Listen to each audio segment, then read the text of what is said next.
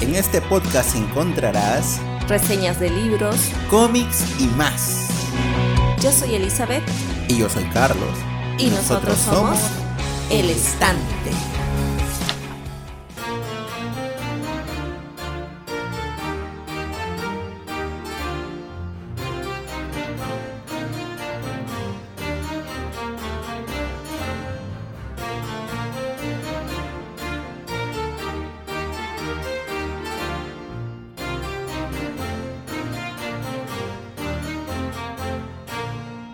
Hola amigos, ¿cómo están?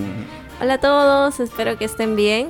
Sabemos que es un mes de fiestas patrias, ¿no? Para varios países latinoamericanos, ¿no? Como México y Chile, por ejemplo. Así que nuestras felicitaciones a todos. Y qué más, que hoy también vamos a tener un programa un poco histórico también.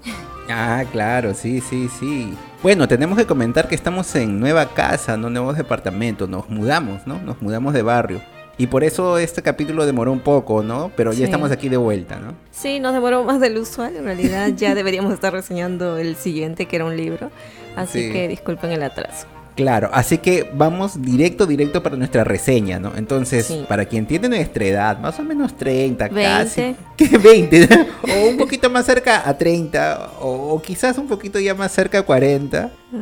Recordarán, ¿no? Este que hace mucho tiempo pasaba este anime llamado Lady Oscar en televisión, al menos en la televisión peruana, ¿no? Sí, canal abierto era. Sí, aunque también pasó por otros países latinoamericanos, de hecho, y de España. Sí, el doblaje que nos llegó era el de México, así que probablemente ha llegado a varios países hispanos de Latinoamérica, ¿no? como Chile, Colombia, etc. Ajá. Y no estoy segura si lo volvieron a repetir en Perú, pero si no estoy mal, lo pasaron después de que pasaron Supercampeones y, y Sansella. Sí, yo recuerdo, no, yo recuerdo que lo pasaron antes que Sansella. No, después. bueno, yo recuerdo que yo lo vi bien chico, pero eso sí, o sea, no lo repetían tanto como han repetido, pues Supercampeones o, más claro que tú hasta ahora creo que lo siguen repitiendo, ¿no? no o sea, eso de ahí fue, tuvo así pocas repeticiones y, y nada más, ¿no?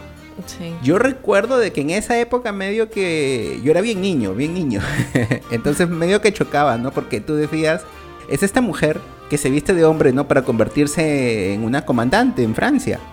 En la Francia de María Antonieta, ¿no? Que es una época más antigua. Entonces eh, medio que rompía esquemas. Pero como era niño, o sea, no me preocupaba mucho por la continuidad. Yo veía los capítulos salteados, ¿no? En esa mm. época yo no diferenciaba entre manga y anime, ¿no? En esa época. Entonces, ahora me sorprendió cuando yo encontré el manga que estaba siendo republicado, al menos aquí en Brasil. Sí. Y entonces yo dije, no, tenemos que leerlo para recordarlo, ¿no? Y finalmente entender la historia como un todo. Claro, en mi caso también recuerdo que lo vi salteado. Por eso que no recordaba bien la trama. O sea, sabía el contexto, ¿no? Las situaciones, también por la cuestión histórica. Pero no los detalles en sí de los protagonistas. Y parece que en ese tiempo yo ya era bastante fanática de los animes cuando salió. Ahora me has puesto en duda porque no sé si lo que yo vi fue una repetición. ¿Tú viste una repetición? De, claro, porque yo ya recuerdo que estaba en secundaria. no, pues yo lo vi cuando yo estaba en, el colegio, o sea, estaba en el inicial, una cosa así bien ah, joven. no, yo ni nacía cuando estaba. No, ni nacía. claro. No, entonces tal vez yo he visto una repetición. Porque sí, yo veía bastante Sansella y Supercampeones y yo ya era considerado taku sin saber que existía esa palabra. Pero a mí no me llamó mucho la atención. O sea, yo lo vi salteado porque no era una cosa que yo necesitaba ver el siguiente capítulo, sino lo veía porque estaba ahí. Y yo creo que era porque tal vez era un poco más romántico, por así decirlo, ¿no? Ya que es un show, yo, ¿no? Hay que siempre aclarar esto, ¿no? De que en Japón los mangas son definidos por su demografía, más que nada como un objeto de ventas, no de marketing.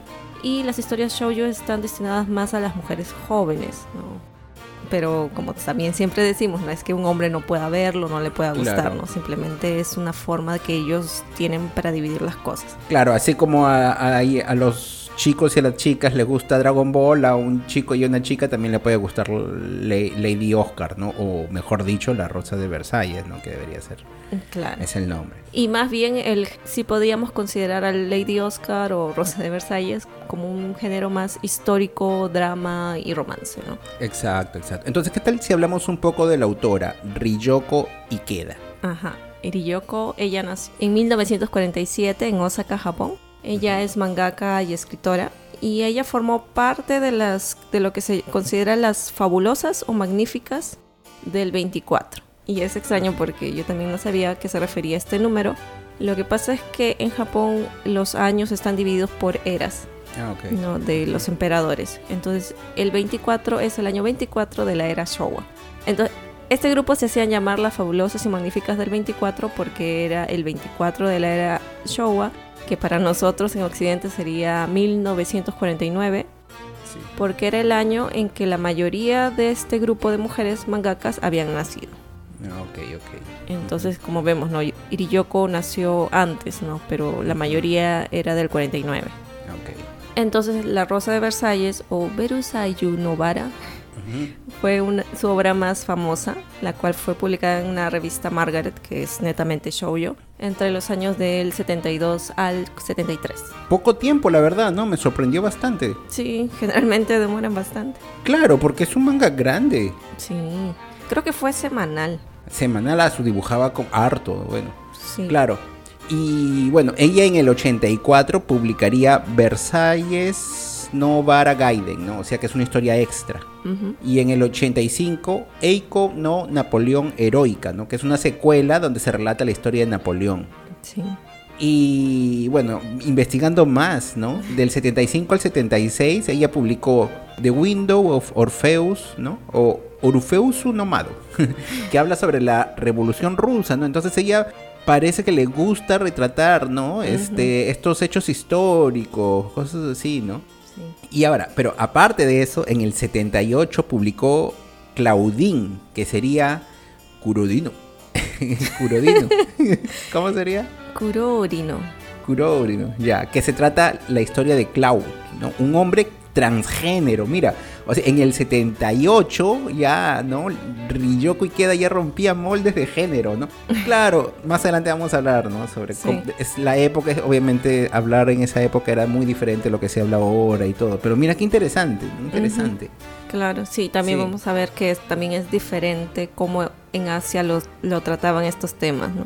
Sí. Que cómo estaba saliendo por Occidente en esos años. Y bueno, y el anime, que es Lady Oscar, el que vimos, salió del 79 al 80 y tuvo 40 capítulos.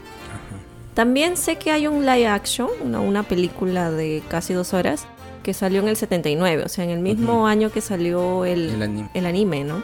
Y fue más que nada una producción de Francia y Japón conjunta, ¿no? Inclusive los lugares que fue grabado eran en la misma Francia, es Versalles, ¿no? pero ellos hablan inglés, entonces tienen toda la apariencia occidental. Entonces ahí ah, hubo una mezcla ¿no? de, de, cosas. No lo hemos visto, pero yo al menos vi unos pedazos y bueno, se veía, se veía interesante. No, yo, yo con el manga me distraje un montón. sí, no, definitivamente el manga es muchísimo mejor. Y bueno, antes de pasar a la sinopsis, eh, si es que es la primera vez que nos están escuchando, ¿no? les mencionamos de que tenemos Facebook e Instagram nos pueden buscar como El Estante Podcast. Nos dejan ahí sus comentarios, sugerencias, todo lo que quieran. Y si quieren algo más personalizado, tal vez algo más oculto, no sé, nos pueden escribir al email el.estante.podcast.gmail.com Así es. Ya, entonces va, pasemos a la sinopsis.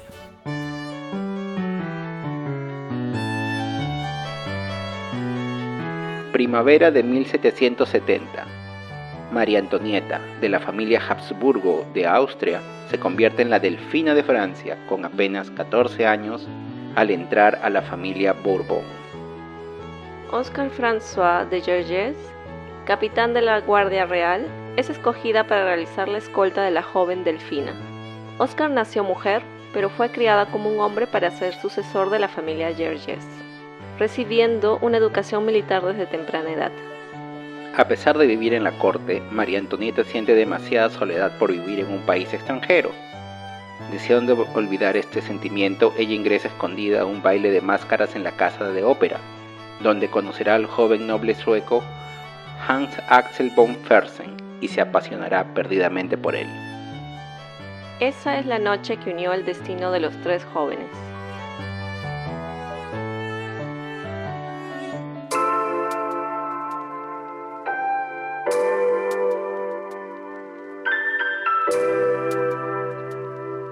Entonces, recuerden, en esta parte, sin spoiler, vamos a hablar de, de, temas así generales, sin valorar tanto ¿no? la experiencia. Para darles un toque para que les entre la curiosidad y La curiosidad, ¿no? que tienen, tienen, que buscar el manga. Si es que no la conocen, claro. No, es de que el anime y el manga son dos cosas diferentes. Son dos cosas diferentes. Y aquí empezamos. Yo recuerdo de que en el anime la protagonista era Oscar, ¿no? Sí. Y era Oscar y André. En cambio, yo leo el manga y empieza con el protagonista de María Antonieta. Entonces, leía, leía y decía, oye, Oscar y Andrés son solamente apoyo, ellos están ahí, pero es toda la historia de María Antonieta. Claro, pero yo creo que, o sea, Ryoko debe haberse inspirado para hacer esta historia porque leyó bastante sobre María Antonieta. Claro, se dice que ella leyó un libro, ¿no? Sí. O sea, leyó un libro y luego se, se, entusiasmó y dijo voy a hablar sobre ella. Claro, entonces yo creo que esa fue su principal, por eso el primer volumen es María Antonieta y se la ve linda y está todo ahí y presentó a estos personajes de apoyo, ¿no? Para que son ficticios, ¿no? Claro. Claro, para que estén ahí más o menos sean como que testigos, ¿no? Como si fuésemos nosotros los que estamos viendo. Claro. Solo que creo que en el transcurso se debe haber dado cuenta del potencial que tenía Oscar, ¿no? Como personaje. Y por eso, bueno, lo desarrolló más, lo que creo, ¿no? Mi, mi teoría. Sí. Y por eso que en los capítulos siguientes vemos más a Oscar como protagonista. Claro, hay un cambio de protagonismo. Sí, y claro, y al final también como ya se ve que Oscar es como que el protagonista, para la animación, para el anime, es que siento de que querían explorar más eso, ¿no? Y por eso lo vemos ya desde un inicio como Oscar, ¿no? Como protagonista. Claro. Y para mí creo que fue lo mejor, ¿no? Que Oscar sea como que el protagonista aquí. Y ya, bueno, más adelante con spoiler voy a decir por qué. Sí. Ya, para que se den cuenta nomás, la edición que nosotros estamos usando bueno, la edición que nosotros hemos leído tiene cinco volúmenes, ¿no? Sí, nosotros tenemos la edición Bunkoban, que fue lanzada en Japón en el 94. Por Bunkoban se refiere a una edición de tipo del coleccionador, porque recopila este, varios volúmenes, ¿no? Son casi más de 400 páginas, ¿no? Cada uno. Claro, es gordito son. Y bueno, y sé que en español está licenciado también por la SC Comics, ¿no? Y, pero es la versión simple, o sea, es tan común, la, de 10 volúmenes. Claro, pero oye, no digas tampoco que es simple, porque hay versiones que son medio tan común. Acá más chiquitas. Sí, más chiquitas. Ah, claro, no, claro, en algunos lugares a veces usan una y está bien, creo yo. O sea, yo creo que está bien porque a veces cuando uno, a veces uno tiene mucho dinero para juntar sus mangas, pero quiere apoyar, a veces sacan estas ediciones así, ¿no? Que es medio tan común. Ah, sí, sí. Y aquí en Brasil, por ejemplo, sacaban bastante de, esa edición, ¿no? Y luego pasaron al Tankobon. Y ahora medio que están sacando ediciones un poco más lujosas, ¿no? Para la, gente que... Tiene varios estilos, sí. Sí, sí, con capa dura, con cosas. El de nosotros es una edición que capa capa normal, ¿no? Blanda. Claro, pero yo, está bien, ¿no? Porque es un manga, tiene que abrirse, ¿no? Sí, no, y se abre bien, o sea, está, está bien hecho. Sí, y, y, es bien bonito, en verdad. Sí, a pesar de que tiene 400 páginas y tienes, wow, un librote. Sí. Y lo que estaba diciendo es de que tiene 10 volúmenes y justo el próximo mes, en octubre, va a salir el último volumen, así que está todavía en emisión en la versión española. Ah, ya, qué bien. Sí. No, y esta edición que nosotros hemos comprado acá también fue publicado en el entre el 2019 y 2020, ¿no? Sí, poquito tiempo, poquito tiempo. Pero mira, de los cinco volúmenes, dos, dos, los dos primeros, o sea que son 800 páginas, están enfocados prácticamente en María Antonieta y su vida en Versalles, ¿no? Al finalcito del volumen 2 es donde Oscar comienza a tomar protagonismo, ¿no? Y luego 3, 4 y el volumen 5 regresa todo a María Antonieta, ¿no? Sí, por obvias. Claro, entonces tú te das cuenta que, o sea, la rosa de Versalles es María Antonieta, claro. Sí, incluso en, un, en una parte es donde lo dicen más o menos textualmente, porque es como que ah, María Antonieta es como una rosa y ella vive en Versalles, una cosa así. Entonces, ah, tú dices, ah, ya. No, claro, pero ¿te acuerdas el opening del anime y cuando ponían a Oscar lo ponían con una rosa, ¿no? Sí, como que le está atrapando, creo, una cosa así. Claro, o sea, era todas las imágenes de, de Oscar con rosa, lleno de rosa, que le sangraba la rosa, pura rosa. Entonces yo decía, ah, la rosa es, es Oscar, pero no, es María Antonieta, pues. Claro. Ahora, una cosa importante es que María Antonieta es un personaje histórico sobre el cual se tejieron muchas leyendas, especialmente sobre su vida sexual. Se le atribuyen varios amantes, desde hombres hasta mujeres. Por ejemplo, se dice que este, este tipo, ¿no? Hans Fersen, así como la, la Madame de Polignac, ¿no? Eran sus amantes. Entonces, hay mucho y históricamente algunos dicen que, que hay razones para creer en eso, otros dicen que no, entonces... Sí, yo creo que más era porque la gente la odiaba.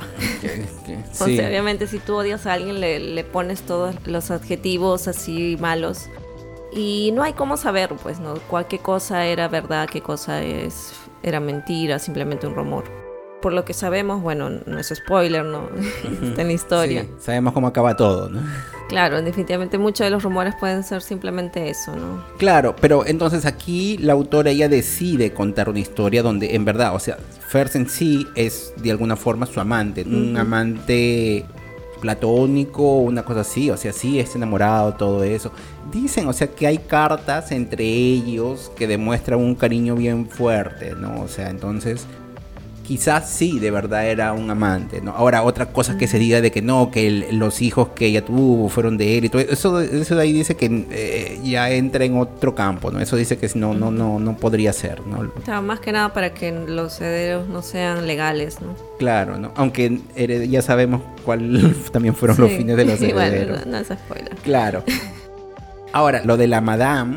De Polignac. De Polignac aquí se deja bien claro que dice, ella es una buena amiga, es solamente una amiga, nada más. Claro, es entre gracioso porque dice casi literal, ¿no? Ellas eran amigas, no en el sentido homosexual. Claro, a mí también, porque o sea, cuando presentan, por ejemplo, a, la madame, y María Antonieta le dice, entonces ven a mi casa, quedémonos aquí, yo quiero que seas mi amiga. Y ahí, o sea, en ningún momento se me ocurrió nada, ninguna relación homosexual entre ellas. Pero es que ella lo pone claro en un cuadro, por si acaso ellas solamente eran amigas. Entonces yo fui, busqué en internet sobre Madame de Polignac y ahí, ahí, leí, ¿no? Que había ese rumor que en verdad ellas eran amantes, ¿no? Si ella no lo decía, yo no, me iba a dar cuenta, ¿no? Sí. Bueno, y entonces este, vamos a hablar un poquito sobre el estilo de dibujo. Uy. ¿Qué te pareció a ti? Bonito desde el primer volumen es diferente a lo que yo recordaba del anime, ¿ya? Pero va cambiando significativamente y los cuerpos, ¿no? Se van haciendo más altos, los cabellos más largos, ensortijados, aumentan los detalles. Del primero al segundo tú ves que, o sea, es bonito, pero mejora. Sí. Y entonces, y en los últimos volúmenes, ¿no? 3, 4, 5, donde tú ves, ¿no? A los personajes, ya ellos toman así un aspecto como yo recordaba en el anime, ¿no? O sea, bien estilizados. La historia es bien enfocada también en los rostros, los vestidos, ¿no? No entran en muchos detalles, ¿no? De ciudad, palacio, que son, al inicio son dibujados bien simples, pero mientras avanza va aumentando los detalles, ¿no? Sí. Yo también considero que el trazo es bastante bonito, ¿no? Este, se nota, ¿no? De que ella quiere hacer personajes bellos, ¿no? Entonces sí, sí, son bellos, sabemos que son bellos. Bueno, sí, definitivamente también me parece que mejoró muchísimo. O sea, yo recuerdo que en el primer volumen parecía que no tenía mucha noción de las proporciones del cuerpo.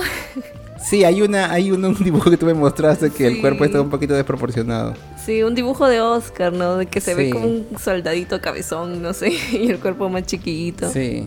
Pero los rostros siempre fueron lindos, ¿no? O sea, siempre los ojos, ¿no? Los detalles.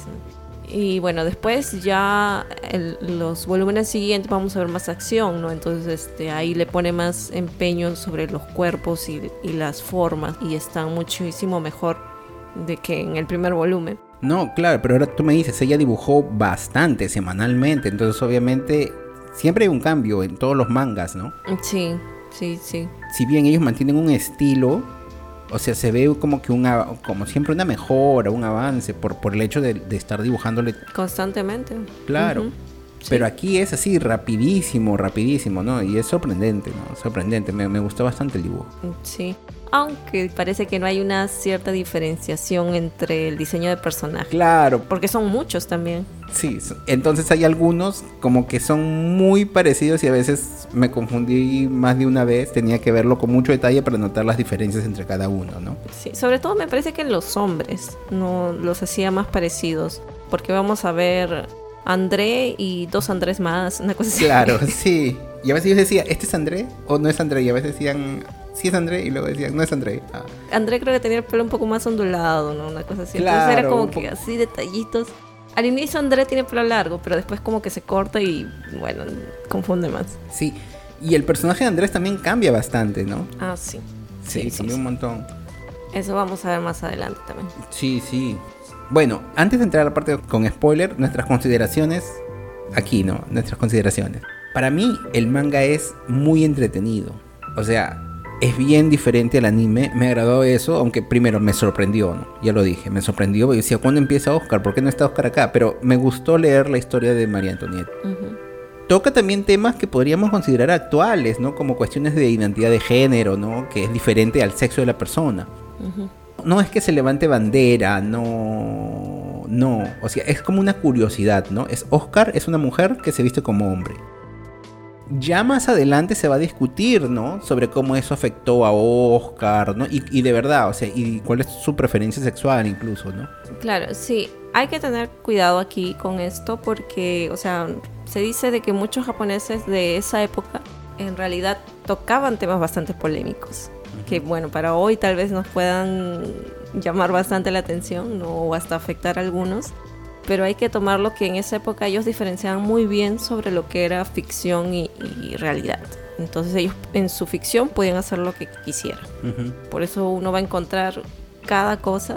Sí. Y, claro, no es que Yoko en esa época haya sido una visionaria y haya querido hablar sobre la homosexualidad o el no binario, ¿no? Que ahora conocemos. Sobre género. O gente parte de la comunidad misma, sino que simplemente ella quería ver cómo se veía una mujer en el papel de un hombre.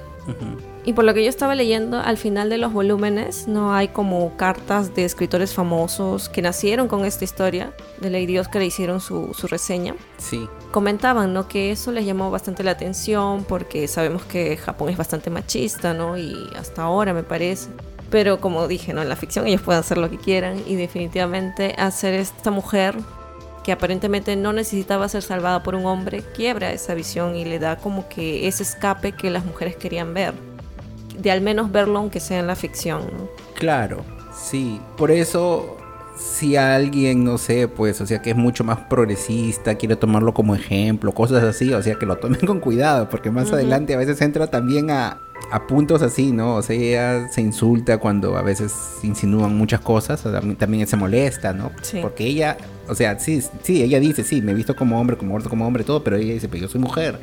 Entonces, es, a veces un poco así como que un poco chocante, ¿no? ¿Qué pasa por la cabeza? Ya hablaremos ya qué pasa en la cabeza de, de Oscar también. Ahora, por el lado histórico se toman ciertas libertades, ¿no? A mí me gustó ver estos personajes reales en la historia, y entonces yo leí el manga, veía un personaje, buscaba en Wikipedia para saber un poquito más. La revolución también es todo un proceso, ¿no? Y, que es bien trabajado en, el último, en los últimos volúmenes, ¿no? Y siempre había, desde el inicio, ¿no? Ya siempre está, porque tú sabes, pues, o sea, es la época de la Revolución Francesa, ya sabes el fin. Pero entonces siempre hay pitaditas, pitaditas desde el primer volumen, ¿no? Pero ya el último ya se ve todo, ¿no? Y bien, bien interesante. Sí, obviamente, ¿no? El tema de la Revolución Francesa es bastante interesante e importante, ¿no? Para la historia universal, ya que le dio, ¿no? A muchos países esta idea sobre revolución, sobre igualdad, ¿cómo era esto? Libertad, y... libertad, igualdad y fraternidad. Claro, ¿no? Entonces, este, que ya se estaban como que lanzando, porque si te das cuenta, esto fue mucho antes de los países de Latinoamérica estarse deslindando de la monarquía, ¿no? Entonces es muy importante lo que sucede aquí. Sí. Y yo creo que aunque muchas de las cosas que toca el manga no es exactamente no como pasaron, porque obviamente mete a Oscar, que ya es un personaje ficticio. Sí. Eh, muchos de los eventos son reales, ¿no? Y yo creo que eso puede ser un buen gancho para la gente se interese y quiera buscar cómo fue realmente. Y cuando comienza a leer, por ejemplo, nombres como María Antonieta o Robespierre, ¿no? que después va a aparecer, uno puede fácilmente recordarse y, visualizarlo, si quiere. Mejor. Claro, mejor y queda más grabado en la memoria. Entonces, es, yo creo que hace un buen equilibrio entre lo que es ficción y, realidad. Una cosa también que me gustó, bueno, que me gusta en general cuando tú lees algo y tú sientes un apego o repulsión por ciertos personajes. O sea, cuando tú sientes, ¿no? Sientes la historia, ¿no? Y por ejemplo, yo al inicio eh, yo me sentía un poquito de pena hasta por Antonieta, ¿no? Decías, pucha, mira todo su drama, ¿no? Que vivió. Pero al final yo ya no sentía pena. Yo digo, ah, burguesa esta de aquí, ya, bien. guillotina, guillotina, yo estaba así, ya. Y André, que pasa de un mero, que era medio ayudante de Oscar, ¿no? Que era un personaje totalmente diferente en el primer volumen y luego cómo crece como personaje, ¿no? Y luego en un momento él toma hasta un poco de protagonismo, entonces también, o sea... Claro, cuando le dan voz, ¿no? Al personaje. Sí, entonces fue bien, bien interesante y yo recuerdo, oye, en algunos momentos yo, uff, volaba con el manga, el 3 y el 4 creo que sí, los últimos son... Sí, no paraba y entonces ahí viene el problema, ¿no? Porque yo lo quería leer rápido, lo leía rápido, pero a veces tenía que parar por el dibujo para diferenciarlos. Sí, además quería hacer un también un comentario sobre la narración. O sea, el, tiempo pasa muy rápido, al inicio sobre todo, En un panel puede haber una escena y el siguiente panel ya están dos meses después, una cosa así. O incluso hasta parecen haber coincidencias, ¿no? O sea, imagina que alguien dice, ¿no? Ah, ¿cómo quisiera ir a un baile, ¿no? Y en la viñeta siguiente llega alguien diciendo, ah, te invito al baile tal, ¿no? o sea, una cosa así para hacerlo más rápido tal vez. Y yo creo que es un estilo antiguo, o sea, no, no he leído en realidad mucho sobre mangas de en este año, pero yo me imagino que debe ser algo así, ¿no? Que es un recurso para no tener, no sé, pues como Tite Kubo y, Bleach, que tienen los personajes mirándose en, en, toda la hoja. Sí.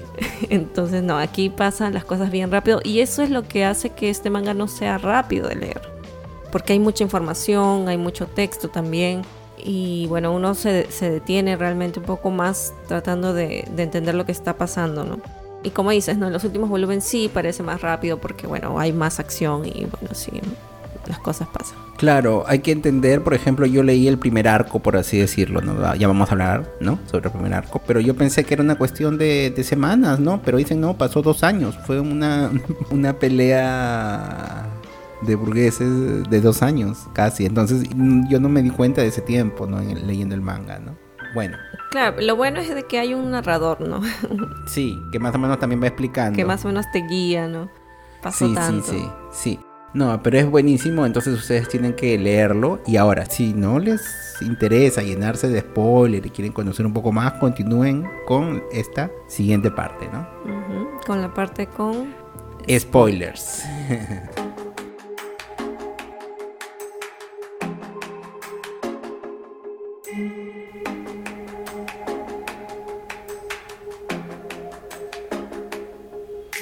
Bueno, hemos decidido comentar ¿no? esta parte con spoilers, dividiéndolo en arcos. Si bien no existen arcos en el manga. Entonces hemos decidido medio que separar por villanos, ¿no? Y no es que aparezca uno, luego desaparece y, viene otro, ¿no? La historia se van cruzando, ¿no? Solamente que para poder entenderlo mejor, ¿no? Vamos a hablar, ¿no? De un poquito de, cada uno. Entonces, hablemos de Madame du Barry. Y ella es un personaje histórico, ella fue la amante del rey Luis XV, ¿no? El abuelo, ¿no? Del 16. Claro, es el abuelo, porque parece que el hijo, su hijo murió, ¿no? Y entonces tuvo que ser el, el que toma el manto de Delfín, ¿no? El que va a ser el próximo rey que se llama Delfín, era el nieto, ¿no? Claro. Pero se dice de que Madame du Barry, ella, a pesar de ser una amante, tenía mucho poder sobre el rey, ¿no? Se, dice incluso de que ella era quien gobernaba y nadie se, podía oponer a ella. Claro, entonces cuando María Antonieta no llega a Versalles, le comentan de que ella era amante del rey, ¿no? Y como venía de un hogar católico, ¿no? Porque su madre era muy devota y siempre le inculcó eso, no, ella siente de que está mal hablar con esta mujer y por eso no le dirige la palabra. Y hay un detalle más porque como María Antonieta es la mujer más poderosa de Francia, no es considerada delfina, eh, no cualquiera puede ir a hablarle. Ella tiene que hacerlo primero.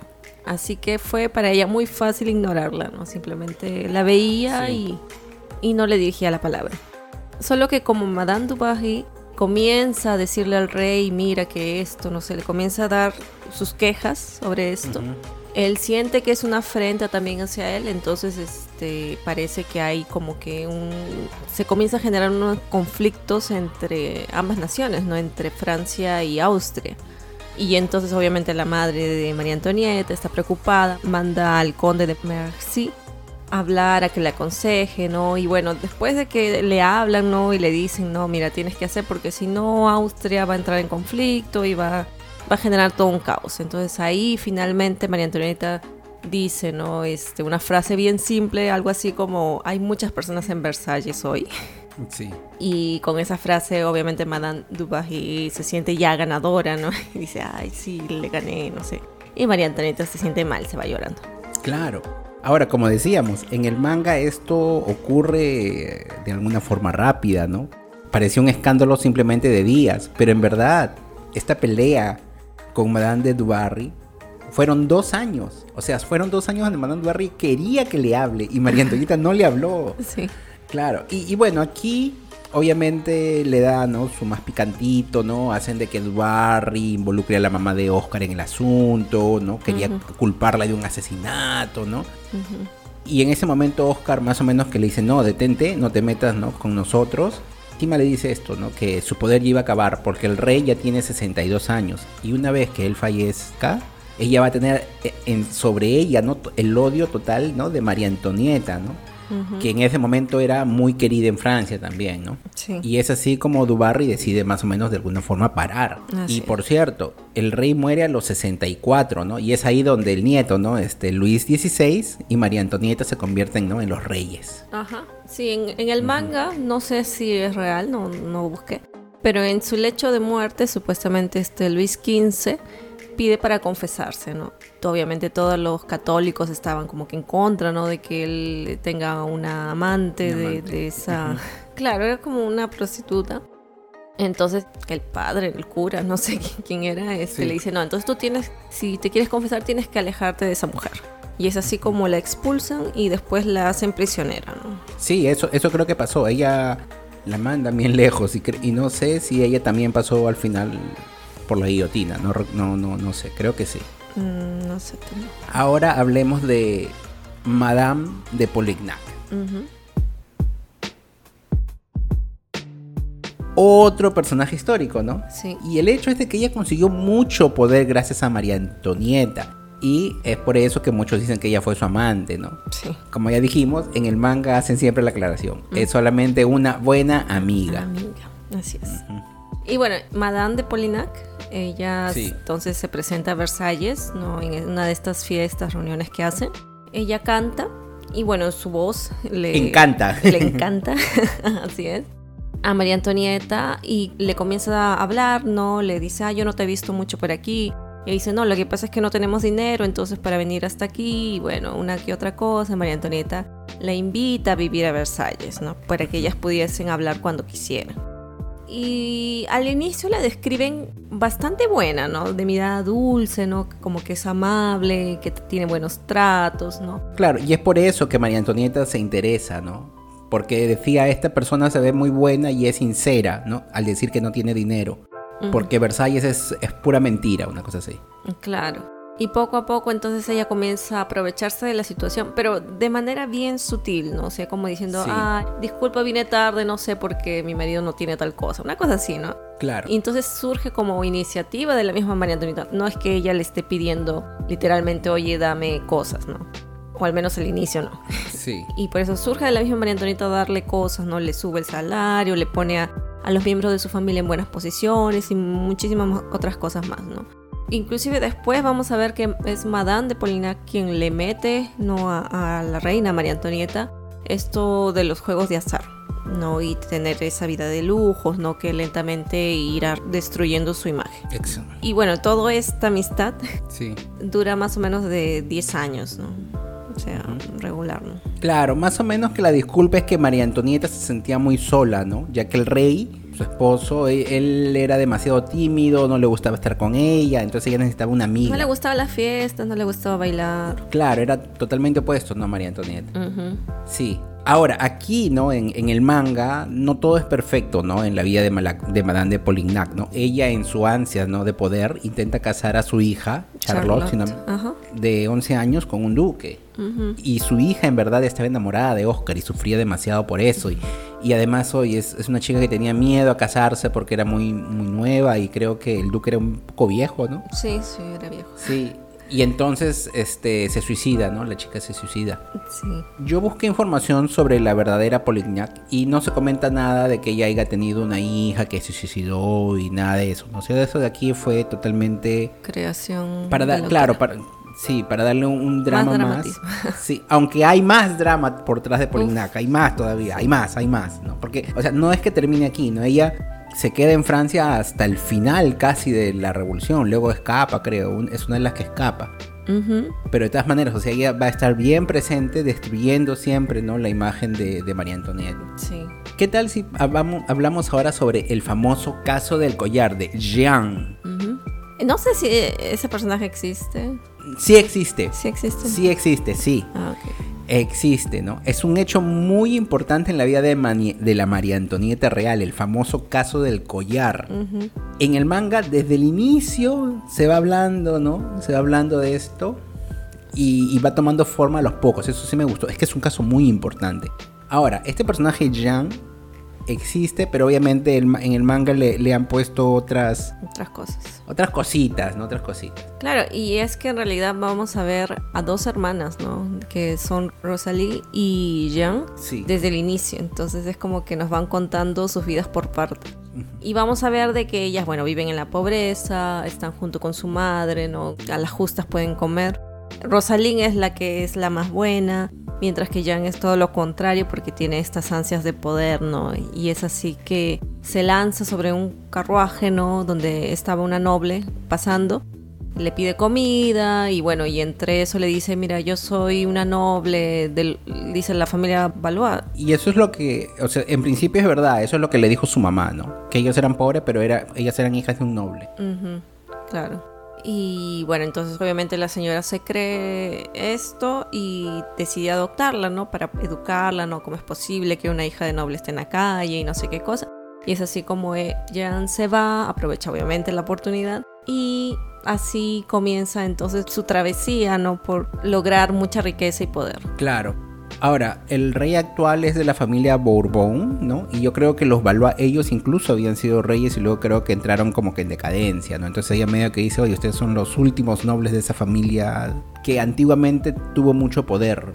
Entonces, por eso, más que todo, como que se escandalizó por eso. claro. Claro. Jean, ¿no? Ella conseguirá luego su novio, ¿no? Nicolás de la Mote, el cual, ¿no? La, la, va a apoyar, ¿no? En sus fechorías. Claro, él quería estar con ella, ¿no? Sí. Entonces, maltrataron a Rosalí cuando ellos se vuelven a encontrar. Mataron a la noble que la había adoptado para quedarse con la herencia, ¿no? Y, y así, entonces, ves que es una persona mala, ¿no? Y es así, ¿no? Que Jean engaña ¿no? al cardenal de, Rohan ¿no? para que compre un collar a pedido de María Antonieta, ¿no? Pero, ¿quién es ese cardenal? Sí, este cardenal lo presentan como el antiguo embajador de Austria, ¿no? Que por su vida libertina es que fue destituido del cargo, ¿no? Obviamente ahí la madre de María Antonieta, ¿no? Le, y le había dicho de que lo evite. Y eso es lo que estaba haciendo María Antonieta, ¿no? Que era evitarlo, no quería hablar. Él pedía una audiencia y ella no, no, no se presentaba. Y de alguna forma este Rohan conoce a Jan y ella aprovecha la situación y comienza a decirle de que ella era amiga de la reina, que lo iba a ayudar, ¿no? Que le enviaba un regalito, que le hacía cosas. Y... Claro, decía, mándale tal cosa y ella obviamente se los quedaba y después decía, ay, pero ¿por qué ella me, me niega? No, no entiendo. Entonces ella comienza aprovecharse de, la situación de que ya se estaba rumoreando de que la reina María Antonieta estaba teniendo amantes, ¿no? A esta altura, ¿no? El, descontexto del pueblo por la reina estaba comenzando a crecer y muchas cosas estaban diciendo sobre ella. Así que ella, ella dice, bueno, es que mira, se está rumoreando tanto, ella no te lo va a decir personalmente. Claro. Así que tiene que ser por cartas. Ella, ella misma es la que hace las cartas, ¿no? Eh, y entonces está en ese, en ese plan, ¿no? Incluso contrata a una prostituta que se parecía bastante a María Antonieta para que al menos él vea que, para que le haga un cariño. Que exista, ¿no? Sí. Pero fue bastante rápido, ¿no? Y era de noche, no se veía bien, entonces como que el Rohan se la cree. Claro. Y es así, ¿no? Como logran, ¿no? Arrancarle, ¿no? Siempre dinero, dinero bajo estas promesas de amor, ¿no? Y todo más o menos va a acabar cuando él va a comprar, ¿no? Un collar que le habían ofrecido a María Antonieta, que, bueno, en el manga dicen de que era, en verdad lo quería comprar el rey para Madame de Dubarry pero al final nadie podía comprarlo. Se lo ofrecen a María Antonieta, María Antonieta no lo acepta. Y es así, ¿no? Como este cardenal lo compra en principio por ella, ofreciéndose como garante, ¿no? Una cosa así. Entonces, este, hay un malentendido donde todo terminará en un juicio. A pedido de María Antonieta, ¿no? Porque ella no quería que duden de su honra. Solo que todo termina mal, porque cuando llaman a Jean, ella en sus ansias, ¿no? En sus ansias de querer escapar, ella simplemente mancha a María Antonieta, la deja demasiado mal. Le dice de que en verdad ella es amante de María Antonieta y la quieren culpar incluso indica y dice eh, María Antonieta, ella, ella es una pervertida. Miren cómo ha hecho incluso de que a Oscar, que es una mujer, lo vistan de hombre y está con él. Y, la tiene cerca a ella. Y tiene además muchos amantes y, todo eso. ¿Por qué? Porque obviamente a la, reina le gustaba salir a las fiestas, ¿no? A las mascaradas. Los juegos. Claro. Toda esa vida exagerada que ella comenzó a tener gracias a Madame de Polignac, ¿no? Le trajo ese odio del pueblo y es por eso que es este caso fue tanto de que resonó hasta el día de la Revolución Francesa. ¿no? Claro. Es es, una sombra que, le va a caer. Claro, y el pueblo le creía a Jean. Sí. no, porque incluso cuando, se dice ¿no? en el manga de que cuando fue encarcelada la gente iba a verla, a dejarle cosas, regalos, ¿no? Y obviamente María Antonieta veía esto y decía, ah, pero ¿cómo le creen a ella y a mí no, no? Incluso creo que escribe libros, ¿no? Sí, sí. Relatando todo y ganaba con eso. Sí. Sí, todo un caso. Y bueno, a esta altura María Antonieta ya había recibido de su marido un palacio que era llamado Petit Trianon. Sí. Y ahí ella se había mudado con su hija primero, ¿no? que es María Teresa, y ya después con sus, otros hijos, eh, Luis José y Luis Charles. Sí. Pero y en ese tiempo el pueblo estaba pasando hambre, ¿no? Y ya cuando ya nació su segundo hijo, ya la gente ya no le celebraba, ¿no? Era como que Solo en el palacio hacían sus grandes bailes, sus cenas, las galas, gastos exorbitantes, ¿no? De cosas. Y, no, y además eh, dice que en ese Petit Trianon dijo de que ella llevó a un grupo selecto de nobles incluso. Ah, sí. O sea, que eran los amigos de Polignac. Y entonces no solamente se ganó el odio del pueblo, sino también entre los nobles que decían cómo esta mujer se está ni, ni, nos tiene aquí, ¿no? Nos excluye.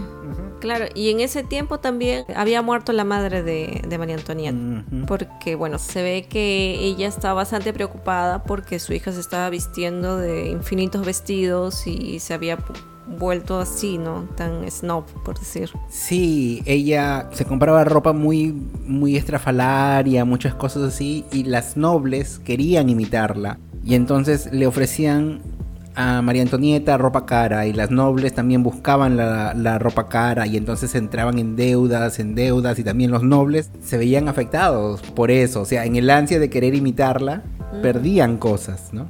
Claro, todos estaban mal ahí. Sí. Y bueno, para este entonces María Antonieta ya me estaba aburriendo. y fue bueno porque entonces ahí es cuando más o menos termina este arco y, y María Antonieta se da cuenta de que en verdad el odio del pueblo y ella dice, pero ¿por qué me odian si cuando ella fue coronada la amaban, ¿no? Sí. Pero es que ya ves, pues cuando le das la espalda al pueblo, eso es lo que pasa, ¿no? Ya, me voy a calmar, me voy a calmar. Entonces es aquí donde el protagonismo pasa, ¿no? A Oscar y André y ahí, uff, ¿no? Claro, porque para esta altura Oscar ya había comenzado a tener más contacto con la gente. Porque recordemos que Oscar es es noble, entonces también creció con esas cosas de, ricos, ¿no? Por decir. Incluso conoce a Robespierre, ¿no? En un momento y intercambian unas palabras. Él le dice de que él está un poco desilusionado con el nuevo rey porque él esperaba de que haya una mejora y no pasó. O sea, todo está igual, la gente sigue pasando hambre. Y una cosa, es, ahí es un dato curioso, ¿no? Que Robespierre, él fue el que creo que dijo palabras, ¿no? Hacia el rey y la reina, ¿no? Cuando ellos fueron coronados. Sí, creo que sí. Cuando era estudiante, ¿no? Y después en la época de la revolución, ¿no? Él fue un miembro importante, ¿no? Este, en la revolución. Entonces, son datos curiosos que aquí, ¿no? También son retratados. Claro, y lo ponen desde un comienzo, ¿no? Para que veas cómo va. Él va rondando, o sea, no, no es, no llega a ser un personaje principal, pero está rondando. Y siempre hasta el final. Sí, e, eso me, eso me gustó bastante. Entonces hablemos, ¿no? De este arco que ya se separa, ¿no? De, lo común, que es el Caballero Negro, ¿no?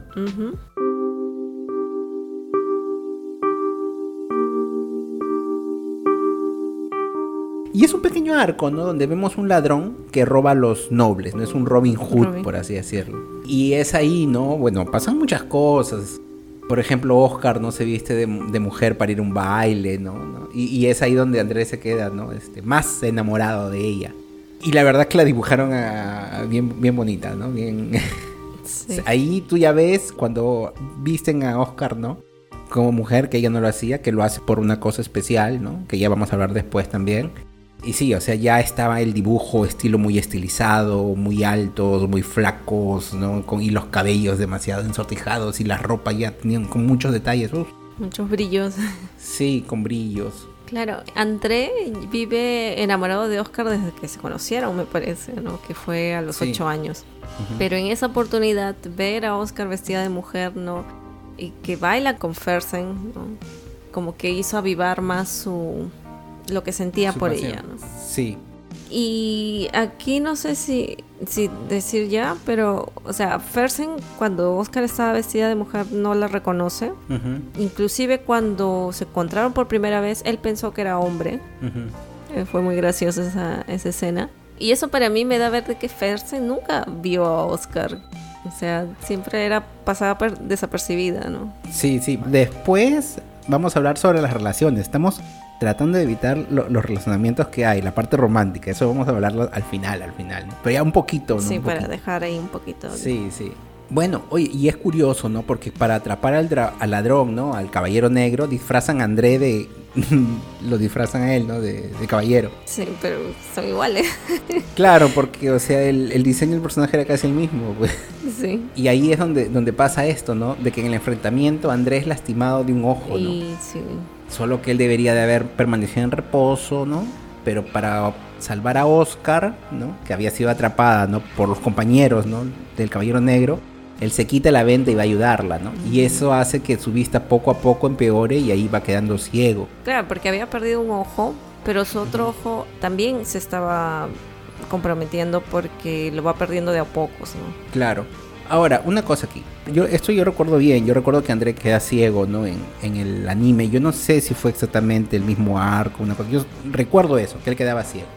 Pero yo recuerdo de que por esta ceguez, en el anime hacen de que él se convierta en alcohólico. Ah. ¿Te acuerdas? Tengo vagos recuerdos. Me parece que sí. Sí, claro. En cambio, aquí en el manga, quien parece que tiene problemas con el alcohol es Oscar. Sí.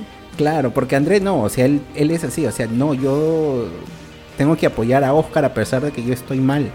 Y él como que no piensa en sus problemas. En cambio, Oscar como que llevan creciendo problemas en la cabeza, todo, y tiene y se ve que siempre está con una copa, bebiendo, que a veces le dicen, oye, para. Entonces medio que cambiaron ahí. Sí, ahí hay un cambio. Sí, sí, sí. Bueno, el caballero negro es en verdad Bernat Chatelet.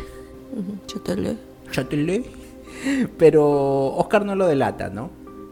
no queda muy claro por qué. Yo creo de que para esos momentos eh, Oscar quizás sabía de que había algo más, que no era un robo.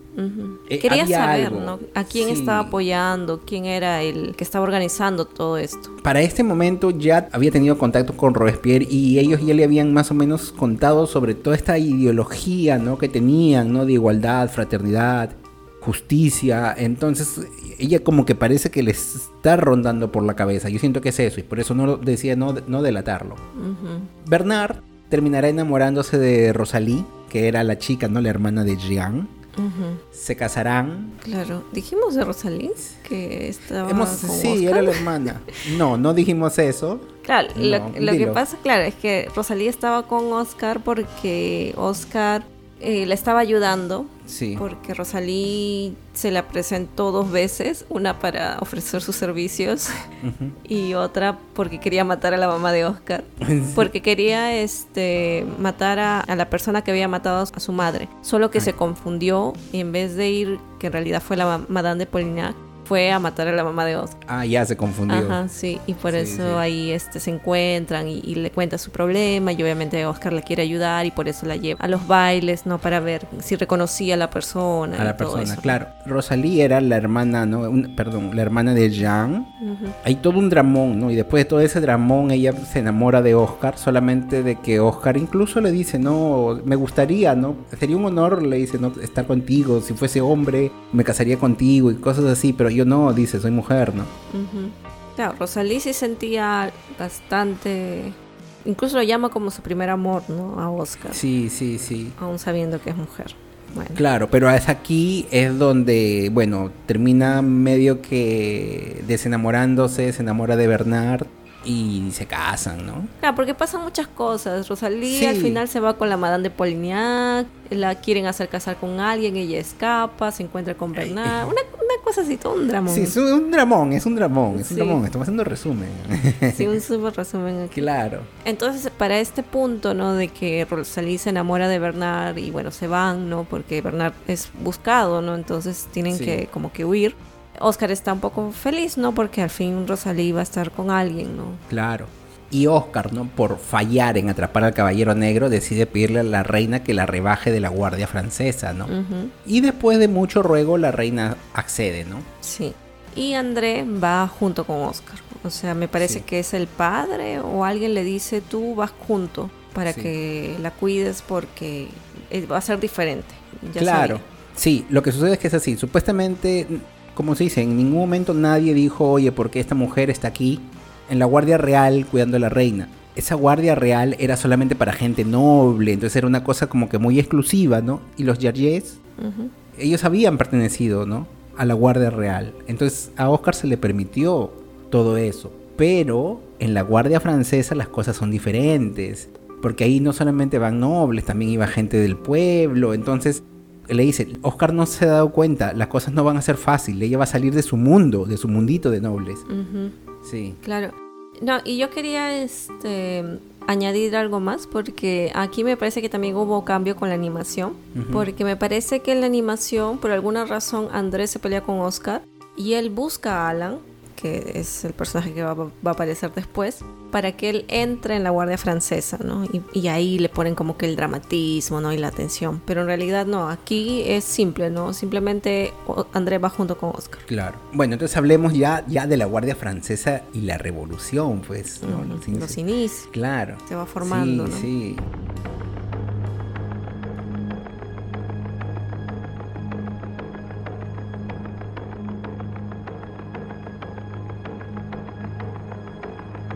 Para este punto yo estaba con la historia así, ya wow, tengo que seguir.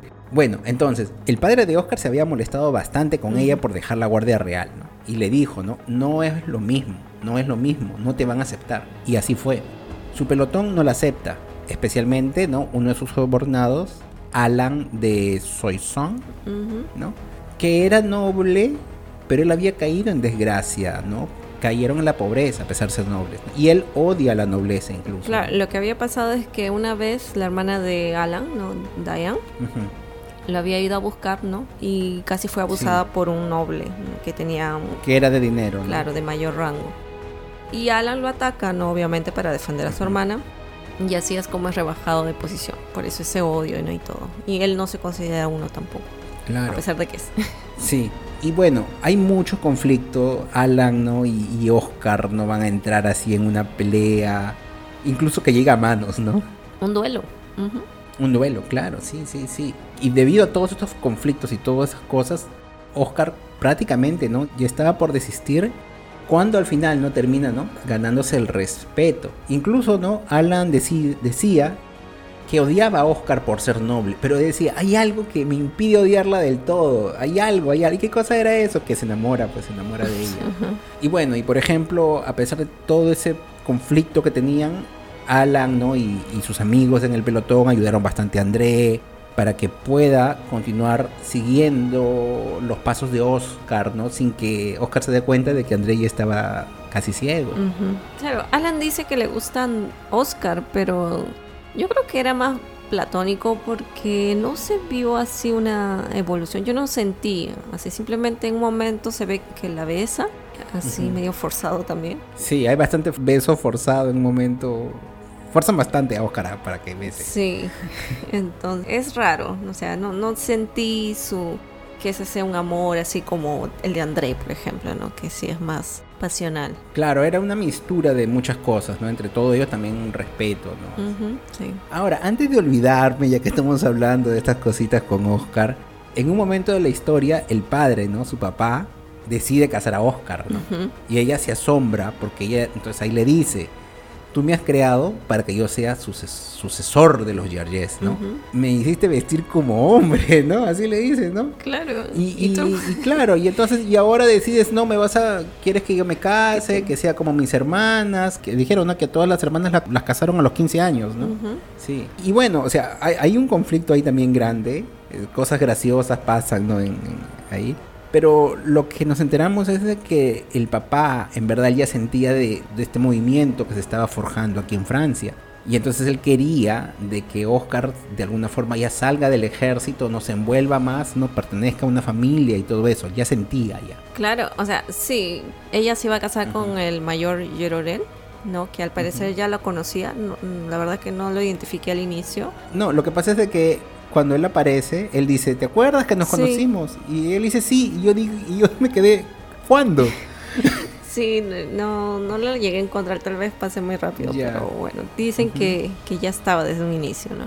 Yo también estaba un poco confundida como Oscar, ¿no? Porque es como que, o sea, te dicen, eres mujer, pero vas a ser hombre, ahora quiero que seas mujer y para que te cases, o sea, es es como jugar, ¿no? Con los sentimientos realmente, porque, claro, tuvo toda una educación diferente, todo un trato diferente. Y si bien ella lo agradece después, porque si no hubiese sido por eso ya no hubiera conocido varias cosas, igual este no puede decir ahora, bueno, ahora quiero que te cases, ¿no?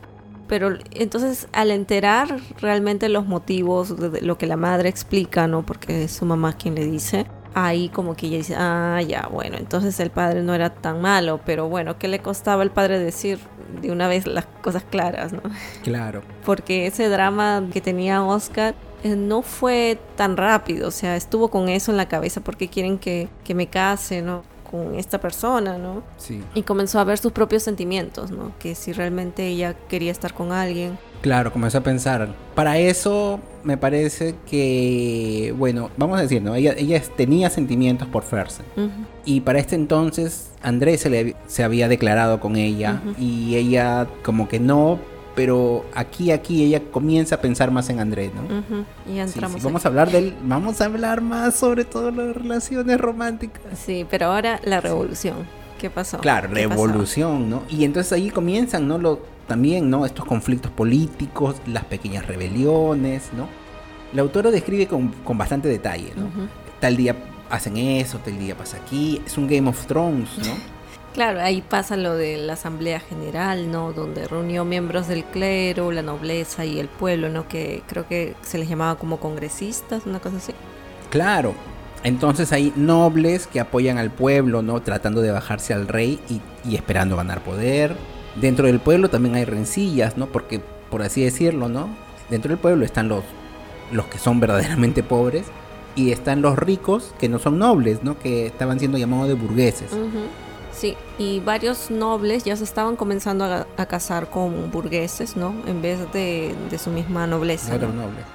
Incluso eso es lo que va a suceder con la hermana de Alan, ¿no? Porque su marido, ¿no? Futuro marido, prefirió casarse con una burguesa. Y eso va a hacer que ella se ponga mal y se mate. Y bueno, Alan está casi loco, ¿no? Este, incluso está con el cadáver de su hermana ya casi en putrefacción en la cama, ¿no? Esa parte es un poco chocante. Y eso aumenta, ¿no? Su odio, ¿no? Por los nobles, ¿no? Por la culpa de un noble, Perdió a la hermana, ¿no? Que era bien querida por todo el pelotón. Sí, sí, y todos decían que era muy linda y todo eso, ¿no? Sí.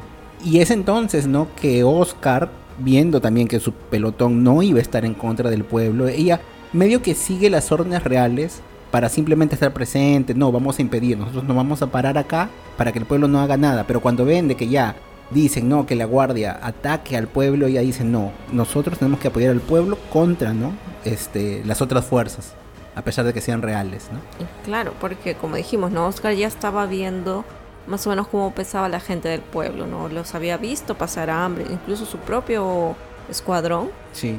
pasaba hambre, hacían el chequeo médico y estaban todos como que en desnutrición, una cosa así. Claro, porque ellos tenían comida, pero ellos preferían dársela a su familia que no tenía nada, ¿no? Claro, o vendían las armas, ¿no? Para que puedan comer, o sea, estaban todos pasando mal ahí. Y bueno, pues los altos mandos del ejército le decían eso, ¿no? De que ellos tienen que detener como que al pueblo, ¿no? Si es que ellos atacan, ellos van a tener que atacar. Pero Oscar obviamente que estaba mal diciendo, no, pues es que nosotros estamos para proteger al pueblo también. Como dices, no estaba en, esta en este conflicto, pero va intentar estar ahí para al menos hacer algo para ayudarlos, ¿no? Claro, y ellos están en varios conflictos, ¿no? Pero el día, ¿no? Llegado el día 13 de julio de 1789, es donde va a morir, donde va a morir André, ¿no? No voy a llorar. es donde, es donde muere André. Después de salvar a Oscar, ¿no? De una, de una bala, ¿no? Para eso, ellos ya estaban en una relación, ¿no? Ellos ya se habían acostado un día antes, ¿no? Incluso Oscar, ¿no? Es donde va y le dice a André que la tome, dice, no, yo quiero que me tomes como mujer. Y que después de todo se irían a casar. Ellos estaban en una relación bien platónica, ellas se, se, habían declarado y todo eso, pero, o sea, André quería algo más, pero él también sentía miedo de pedirle, ¿no? A Oscar y Oscar es quien decide. Sí, muy triste todo. Sí, e, es, triste, es triste. Y una cosa más, para ese momento creo de que el papá creo que se había dado cuenta algo, ¿no? El papá de Oscar, y, le, y en un momento le dice a André, qué pena que no naciste noble, ¿no? Sí. O sea, él pensaba en André como quizás un candidato, solamente que esa diferencia social, ¿no? Todavía estaba en la cabeza del papá. Y bueno, un día después, 14 de julio, ¿qué va a pasar? Oscar François de Gerger. Muere también. Sí, durante la toma de la Bastilla, ¿no? Esa parte, uff. Sí, y aún con las balas que le habían dado en el cuerpo, seguía diciendo, no, avancen, tiren. O sea, bien. Un personaje muy, muy bacán, simplemente. Es muy emocionante, ¿no? Sí. Y ahí termina el volumen 4 el volumen 4 acabó y, y, dice falta un volumen, yo no quiero leer esto. no, el, Oscar muere en el 5. El inicio, del 5. No, eh, es así, o sea, en el volumen 4 dicen ya tomó la Bastilla y, ya le atravesaron las balas y... Muere André. Claro. En el 4 muere. En el 4 muere. No, y en el 5 le atraviesan las balas y ya, o sea, fueron un par de hojas, ¿no? O sea, no, no, es, pues. Es así, 1, 2, María Antonieta, 3, 4 Oscar y André, ¿no? Y luego el 5 de nuevo es María Antonieta, por así decirlo. Claro, porque es la que estaba viva hasta ese momento. Entonces hablemos de la caída de la monarquía, bien hecho, cara. sí, y esto, bueno, como dijimos, ya va a pasar en el volumen 5, ¿no? Claro, y bueno, para este momento yo ya no tengo ninguna simpatía por María Antonieta. Ella sabe que es odiada, pero ella cree que el pueblo tiene que trabajar para ellos, quiere más, pedir más impuestos, y que fue uno de los detonantes, ¿no? O sea, a pesar de que estaban viviendo en pobreza, ella exige más. Claro, pudiendo pedirle impuestos a los nobles, que supuestamente tienen más dinero. Sí. Dicen, bueno, el, pueblo lo hará, ¿no? ¿A qué nos recuerda eso? Ah, claro, ¿no? Es como las grandes, o sea, uno, uno tiene que no pagar siempre sus impuestos, ¿no? Si no te cae, ¿no? La SUNAT, no te cae, ¿no? Y los millonarios, ellos telefónica. Evaden, evaden, evaden, evaden, evaden impuestos en todo. Y todo el mundo, nadie dice nada. ¿Cuántos, no? Se podría hacer si no hubiese también corrupción, ¿no? También hay que tener eso en cuenta, ¿no? Pero ¿cuánto se podría hacer? Entonces, eso es detonante, ¿no? Claro, y bueno, después va a ser lo que ya conocemos, ¿no? Hacen todo el juicio y, y deciden que el rey Luis XVI debe morir, ¿no? Compañeros. compañeros. Sí, y bueno, obviamente ellos están como que en prisión, ¿no? Claro, esto de aquí fue difícil porque a pesar de todo, el rey como que era una figura y como que era intocable, una cosa así, ¿no? Entonces como que destruyen ¿no? todo un esquema para que el rey ya no pueda ser visto así, ¿no? Claro, porque él hasta un cierto punto era querido. Sí. Cuando hicieron esto de la asamblea, presentaron, ay, el rey Luis XVI, todo el mundo, eh, viva, no sé qué cosa. Y después cuando sale María Antonieta, todo el mundo callado, nadie decía nada. Claro, es de que parece de que odiaban más a María Antonieta que al rey. Él lo veían como que alguien bueno y María Antonieta era la despilfarradora. Esa era la fama que tenía. Sí, claro, está todo el pueblo así en esa, esa situación. En el momento del juicio es donde muere el primer príncipe, ¿no? El delfín, delfín. El delfín muere y es cuando su, segundo hijo, Luis Charles, se convierte en delfín, ¿no? Ahí todavía era monarquía, pero bueno, todavía están como que siendo juzgados, ¿no? Entonces... Sí. En un momento lo separan de sus hijos, incluso a este Luis Charles lo hacen para que diga, no testifique contra su madre, ¿no? Alegando de que ella abusaba de él. Degenerada. Degenerada, no, me agrada más. Claro, ahí yo creo que un poquito extremo, ¿no? No, ahí sí, ahí sí. No, pero dicen que en verdad pasó eso. Que él dijo cosas. Sí, probablemente. O sea, como yo, yo decía, ¿no? O sea, nosotros hemos visto a niños declamar cosas muy bonitas y todo, pero es como que es memorizas un discurso y ahí lo dices, ¿no? Entonces yo creo que fue más así, bueno, no, no sabemos, ¿no? Pero me, me tinca que fue más así. Y es ahí donde, bueno, bueno, también después de un juicio grande, ¿no? María Antonieta es... Decapitada. Decapitada. Sí. claro, y bueno, antes, ¿no? Obviamente, antes de que esté decapitada y todos mueran, eh, Fersen había intentado sacarlo del país en varias oportunidades. Incluso cuando él casi lo logra, es el rey que lo manda para que se vaya diciendo Fersen, tú nos has ayudado mucho, sal de aquí, si no te vas a meter en problemas. Dice, pero no, pero yo quiero, no, regresa. Llevarlos hasta el final. Claro, porque para esto ya el rey sabía de, lo que su esposa sentía por él, ¿no? Y obviamente él cuando él se entera, él no, no es que se espante o se asombra, se, asombra un poco, pero no, no se amarga, no se molesta. Sí, él dice aquí todo fue arreglado, ¿no? O sea, lo que hubo entre nosotros fue arreglado. Claro, y, yo soy un gordo, ¿no? yo soy un tímido, no hace nada, entonces entiendo, ¿no? Una cosa así. Sí. Pero igual, él decía, no, es que Fersen es el único noble que está de nuestro lado, si lo alejamos no vamos a tener como que a nadie. Entonces él como que, él es muy quedado ya, pero igual como que va pensando las cosas fríamente. Pero en ese momento él le dice que se vaya, ¿no? Y bueno, es ahí cuando lo encuentran y los regresan, ¿no? Y es ahí cuando sí deciden matarlo. Y entonces Fersen, cuando él se entera de que van a matar a María Antonieta, se vuelve como una especie de tirano, ¿no? Sí, dicen que sí, que él se vuelve una persona muy fría, ¿no? Sí, sí, y por eso que él muere a manos de su propio pueblo, de, de los suecos que lo odiaban. Sí. Porque ya se había pasado como que de los límites. Claro. Y bueno, ahí acaba, ¿no? con la muerte de Fersen. Claro, acaba con. Sí, sí, sí. Entonces muere Oscar, ¿no? En la toma de la Bastilla. María Antonieta morirá, ¿no? Un tiempo, un tiempo después. O sea, yo no sabía también mucho, ¿no? De la Revolución Francesa, entonces yo pensé que después de la toma viene un juicio y ya no. O sea, pasa tiempo, pasa un tiempo, todo ese tiempo donde ellos pasan, ¿no? El rey y la reina, ¿no? Y ellos pasan a ser medio que prisioneros en una mansión, en un palacio, y luego son movidos a otro palacio, y luego ellos intentan escapar a escondida, y luego vuelven a hacerle juicio, y es todo un proceso largo. Y una vez que comienzan, ¿no? A morir en la guillotina, después comienzan a, a caer más y más nobles, ¿no? Así es.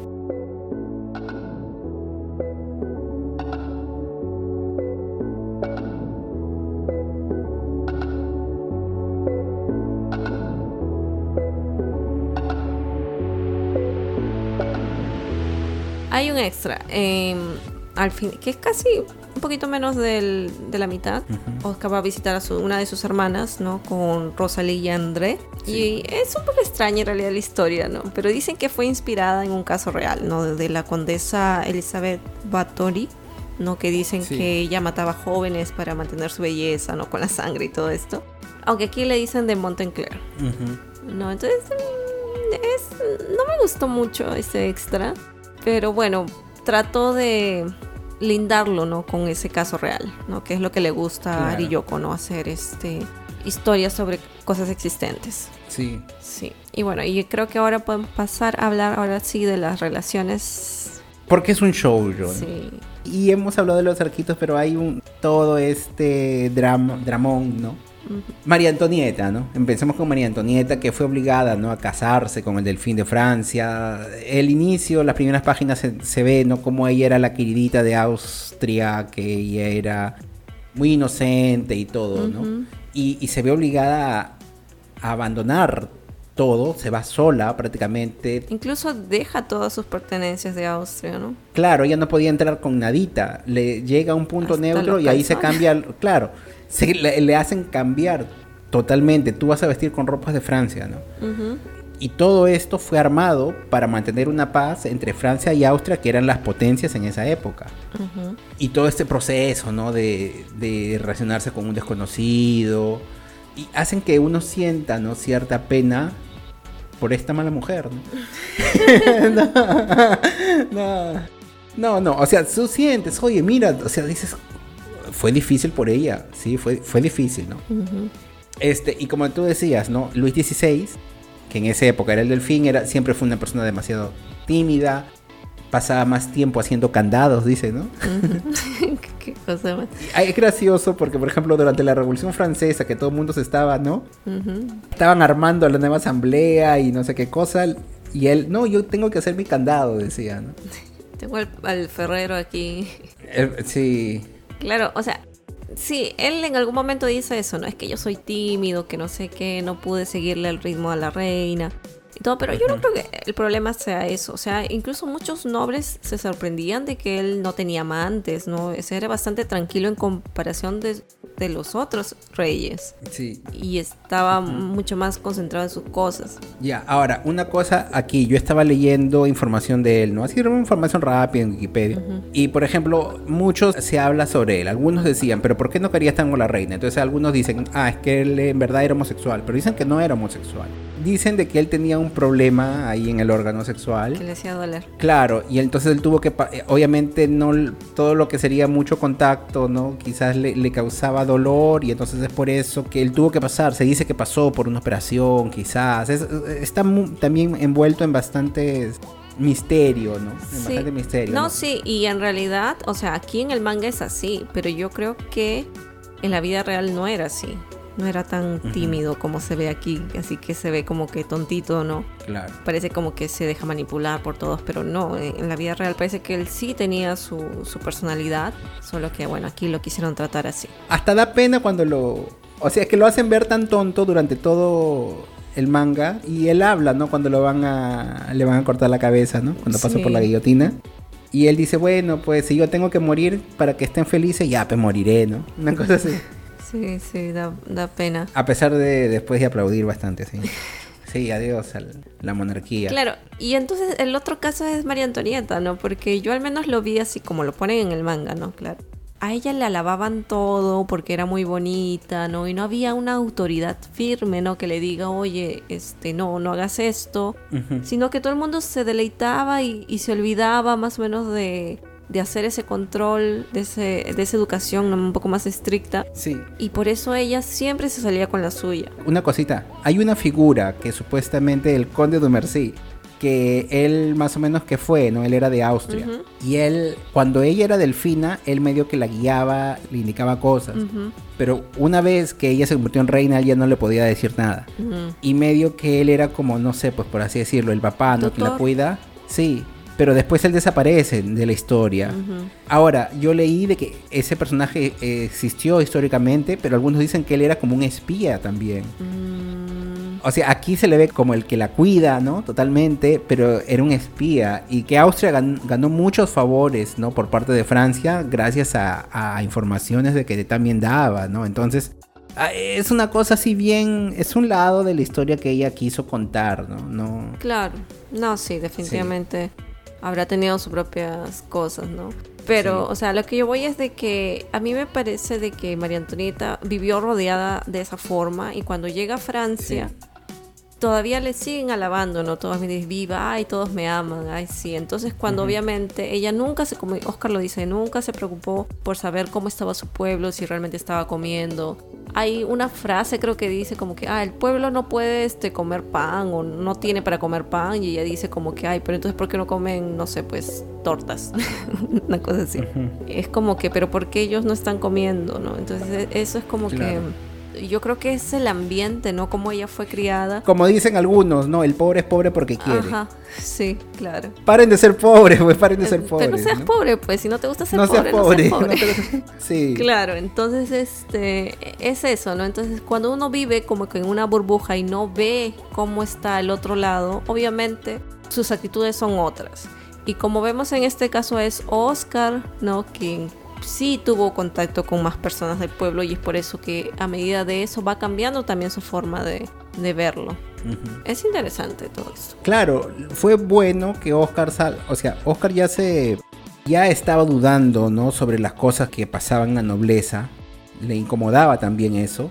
y al haber salido de su burbuja fue bueno. Ese es un buen mensaje, ¿no? Hay mucha gente que vive en una burbuja y no quiere ver más allá.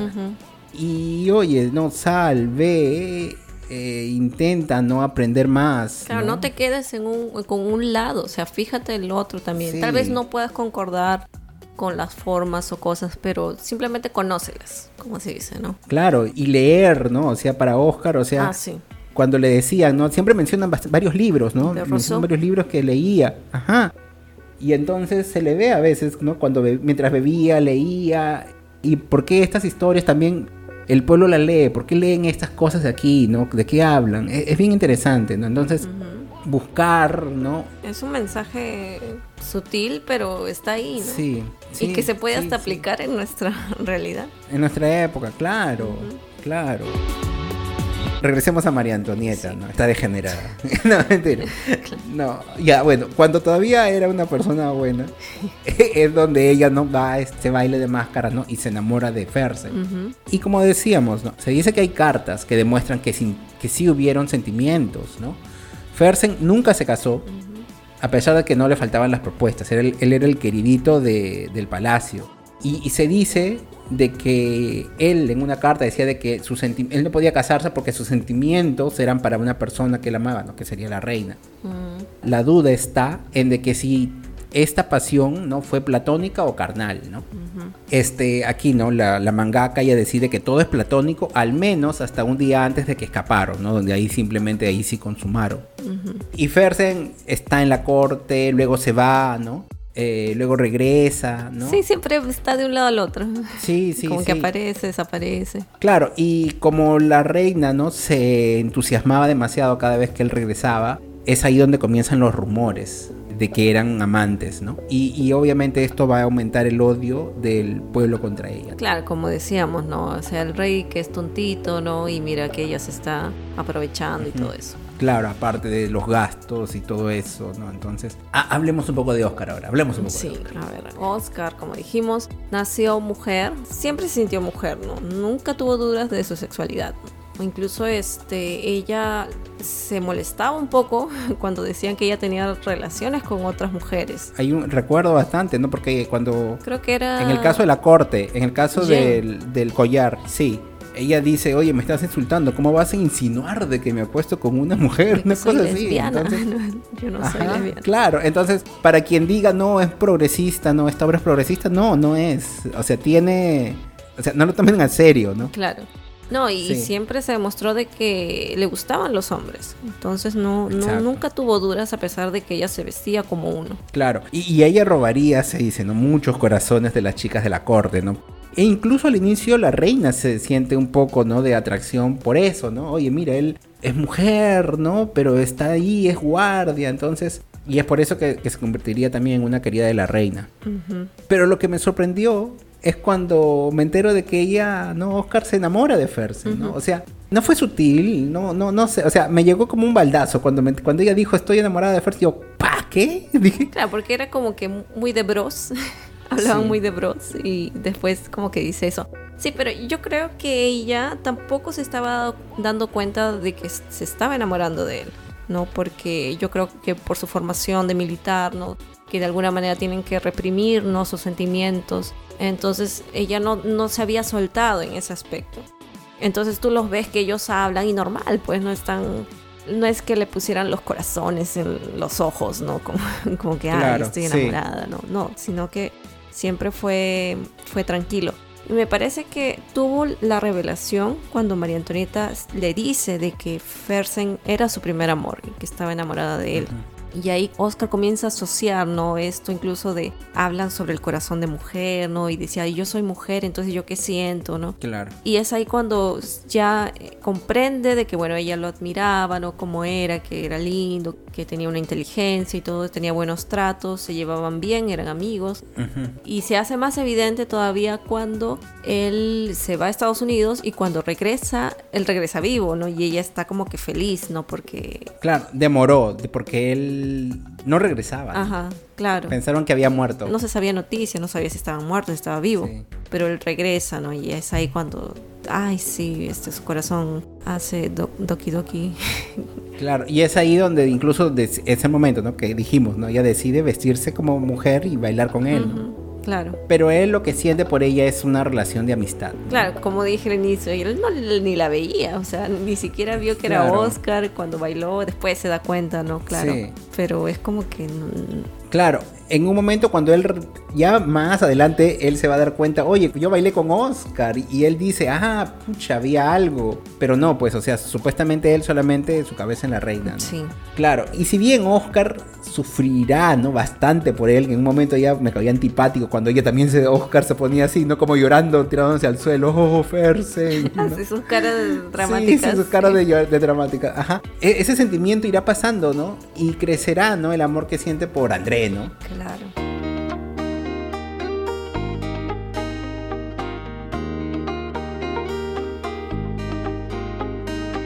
En este caso es, bueno, André Grandier, como dijimos, ¿no? Él es nieto, ¿no? De la, de la ama de casas y por eso él estaba ahí.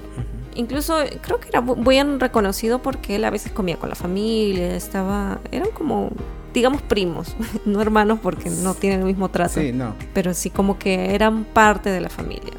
Aunque sí, él siempre supo su lugar. Sí. Como dijimos, él acompañó desde el inicio, él es plebeyo y bueno, ya comentamos de por cuestiones de diferencia social, no pueden estar juntos, ¿no? Y él poco a poco va entonces entrando, ganando protagonismo por el desarrollo que él tuvo, porque fue bastante. Claro, Oscar y Andrés son la verdadera historia trágica, ¿no? Del manga. ¿Qué? María Antonieta y Ferse, ¿no? Esos dos, ¿no? nada, ¿no?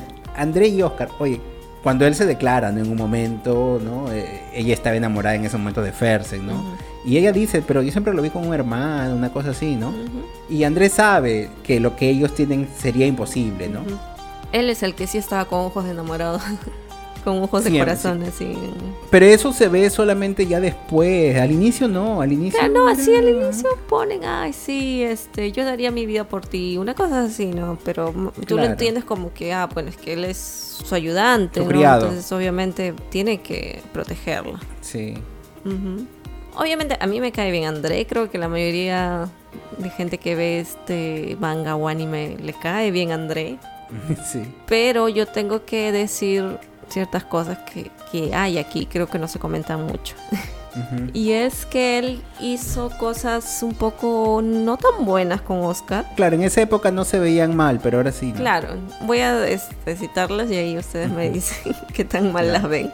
Bueno, en primero él le roba un beso cuando ella está inconsciente. Bueno, un beso, ¿no? Claro, estaban borrachos, había, había habido una pelea, quedaron borrachos y él ahí la besa. Sí, pero bueno, la lleva cargando, ¿no? Ah, tranquilo. No, claro, no, yo te digo, en no, lo que pasa es que en el año 70 eso no se vería mal.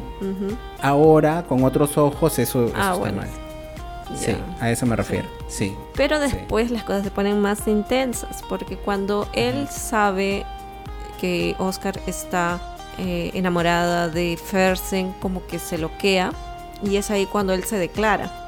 Pero él no se declara bonito, ay Oscar, yo te amo y ya, este, yo sé que mi posición es tal y ya, y, acabó, no. Sino que él intenta abusar de ella. O sea, él la tira ah, a la cama. Hay peor. Le arranca la ropa. Sí. Y solo recapacita cuando ella le dice, ¿qué vas a hacer, André?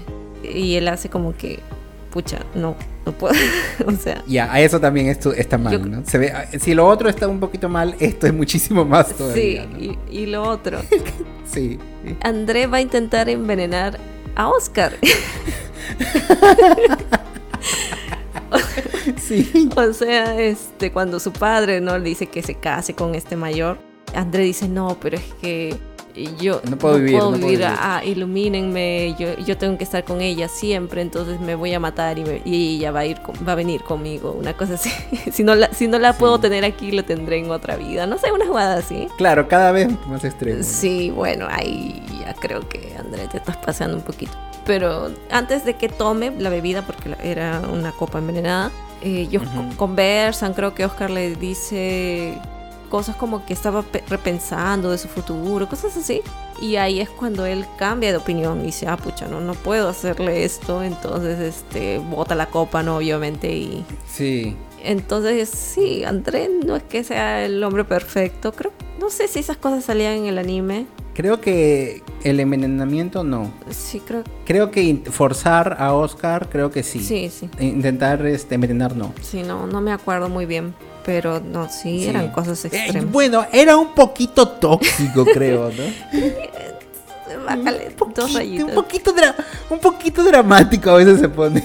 Sí, no, pero cae bien André, o sea, porque no, él es muy pasional, no, es muy extremista, como hemos no, Hay, claro, no, hay que entender que quizás en esa época e, era una cosa así, entonces quizás se veía romántico. yo me mataré contigo. Quizás sí, pero si tú te recuerdas, ellos hablan de un libro que hizo que se que se vendió un montón. Ah, creo que sí. En Francia ellos, y ellos comentan eso, es una historia creo que es de, de un chico que se enamora de una noble y que creo de que al final ellos se suicidan. ¿Como Romeo y Julieta? Una cosa así, una cosa así. Y ellos mencionan algo sobre ese libro. Quería recrear. Claro, y esa idea le, ronda por la cabeza. Pero ellos lo ven más como una situación de clase, ¿no? Y entonces la clase se va cuando acabamos muertos. No recuerdo muy bien. Claro, vamos a celebrar después de a celebrar. Sí. después. No, entonces eso que él intentó fue más que todo como que una en medio pensando. No separó la ficción de la realidad. Sí, exacto, ese es el problema, pues no se paró, ¿no? Hay, que diferenciar bien. Bueno, no es perfecto, nadie es perfecto, nadie es perfecto. Cositas que pasan. Cositas. Claro, pues, y en un momento de la historia Oscar sí, ¿no? Ya siente que ama, inclusive eso más nos damos cuenta, ella se da cuenta. Que pasó todo esto y dijo, ay, creo que te amo. Sí, claro, porque en un momento ella va a ayudar a André y deja de largo a Fersen, ¿no? Y entonces ella en un momento dice, yo algún tiempo atrás eso yo ni, lo hubiese pensado, ¿no? Y entonces ahí te das cuenta, ¿no? Ya no, o sea, con Fersen ya, ya fue, ya fue. Claro, sí, yo creo que comenzó a sentir cosas por André cuando él se hirió el ojo, ¿no? O sea, cuando él estaba un poco más vulnerable, por decirlo. Y también porque siempre trata de protegerlo. Creo que ahí es el punto máximo en el que ella siente por André, que es cuando él ataca a su padre, cuando este le estaba pegando a Oscar o algo así creo que era. Ah, ah, sí, dijo, te voy a matar, creo el papá, ¿no? El papá también es un... le dijo, te voy a matar. Y obviamente André ve eso y, se lanza contra el padre, o sea, supuestamente sí. él es... El padre es, una gran autoridad. Claro, y él se está rebelando contra eso para protegerla. Entonces ahí es como que ella hace como que clic, o sea, es tanto lo que él quiere protegerla que va, iría hasta lo máximo. Una cosa así, yo lo entiendo. Y cuando el mayor él ¿no? que dijimos que era con el quien se iba a casar, la besa en un momento. Le robó un beso, él le robó un beso. La forzó. Degenerado, la forzó. La cosa es clara. Ella piensa en André, ¿no? Y entonces ahí comienza como que a darse cuenta de que, ah, bueno, sí, me gusta estar con él, ¿no? Que él siempre me protege, que siempre está ahí. Eso lo convierte como que en amor. Claro, y bueno, lamentablemente esta relación, ¿no? De André y Oscar es, corta, ¿no? Debido a la revolución. Claro, que los dos mueren. Sí, a pesar de que eran bien tóxicos, repensándolo bien, oye, sí, ¿no? Este, André, André, calma, ¿no? sí, no, pero, o sea, a mí me emocionó que este amor muera durante la revolución, ¿no? De una forma tan trágica. Y Oscar sufre, ¿no? Y, no, incluso cuando quería morir antes, ¿no? Quiso morir antes. Claro, se quería matar. Pero ahí Alan creo que la detuvo, una cosa así. Claro. Hemos hablado bastante bien, creo, del manga, ¿no? Pero tienes también sus defectitos. Hay muchos personajes que son introducidos, y, pero sus destinos quedan en el aire, ¿no? Por ejemplo, ahorita tú estás hablando de Alan. ¿Qué pasó con Alan? ¿Qué pasó? Bueno, otro, por ejemplo, la mamá de Oscar, que es importante al inicio, ¿no? Cuando aparece este conflicto de Madame de Dubarry. Mm. Luego desaparece, luego vuelve a aparecer al final, ¿no? Ahora, ¿qué pasó con la familia de Oscar después de la revolución? Es su padre, ¿no?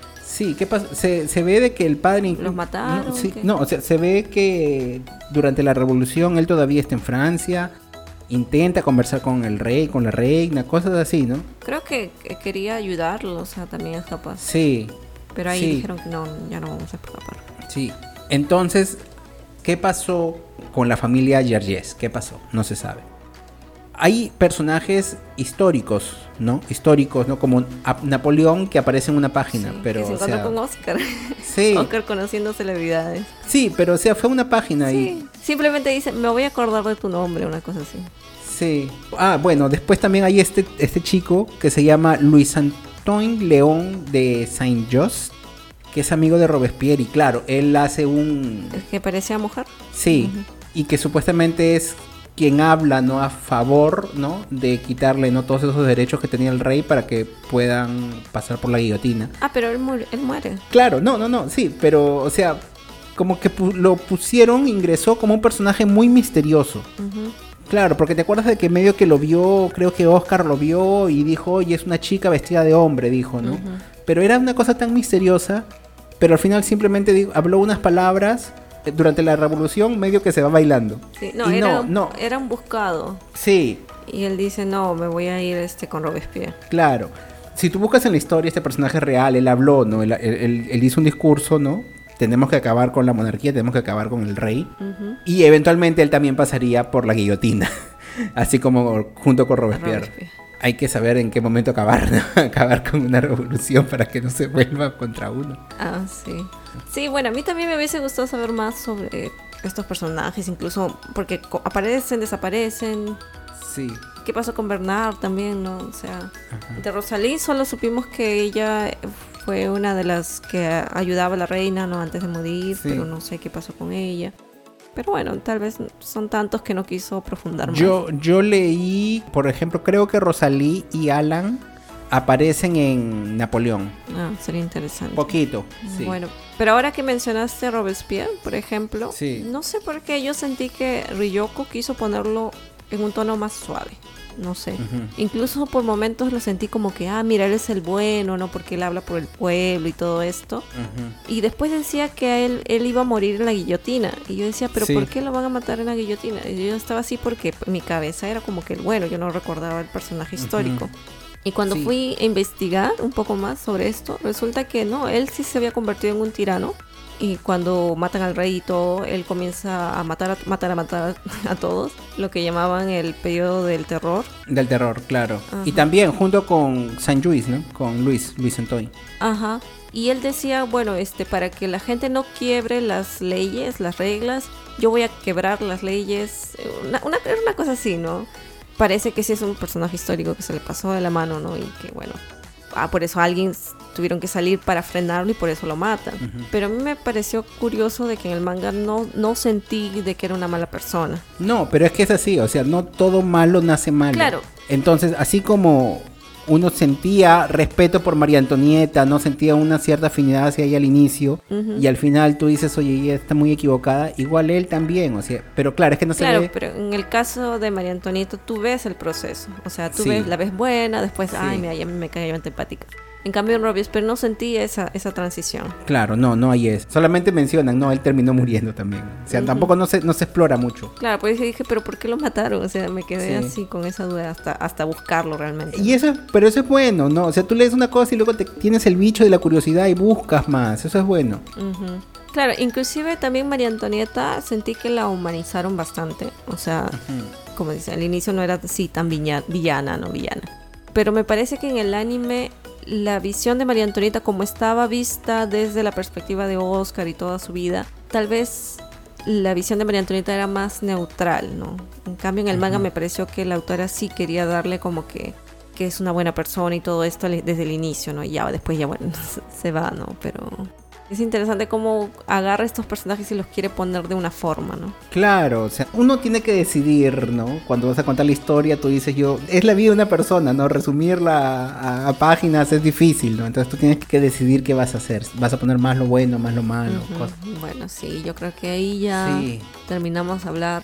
Y vamos a decirlo en líneas generales, ¿qué nos pareció el manga? ¿A ti qué te pareció? Me sorprendió, o sea, me sorprendió que hubiera un gran enfoque de María Antonieta, porque no recordaba eso mucho del anime.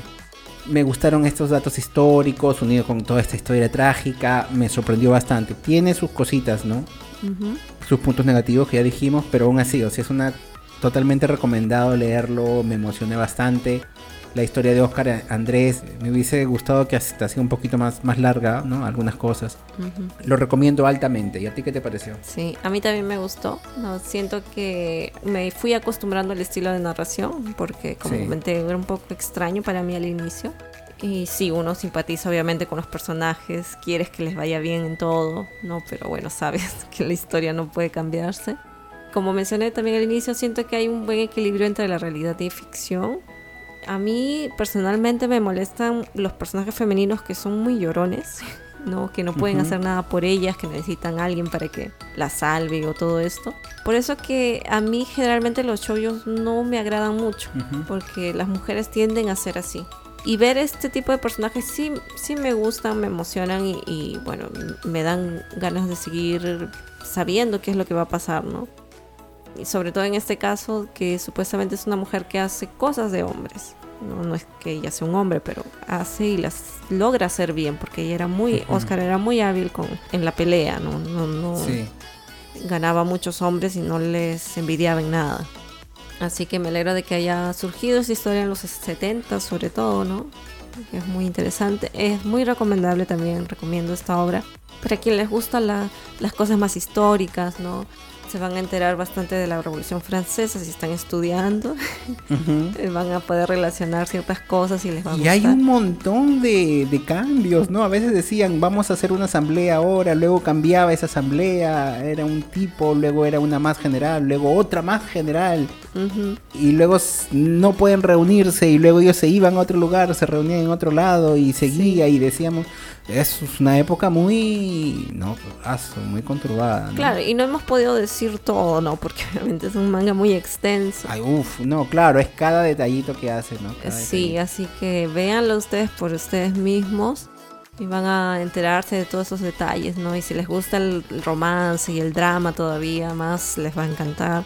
Tiene, como ya mencioné, trazos bonitos, son bellos, es muy estilizado, sobre todo en los rostros, ¿no? Y van a ver que va a ir mejorando en el transcurso de, lo, de las páginas, ¿no? Es muy bueno. Pueden ver el anime también, eh, van a ver otra perspectiva, ¿no? Pero en sí es la esencia. Eso es todo por hoy, espero que les haya gustado nuestro programa. Nos vemos en el siguiente episodio con un libro que hace poco fue adaptado, ¿no? A la televisión. Así que espérennos, espérennos, ¿ya? Sí, ahí lo mantenemos en suspense. Muchas gracias. Gracias por haber llegado hasta aquí y no se olviden nuestras redes sociales, darle like y todo eso. Muchas gracias, chao. Chao, cuídense.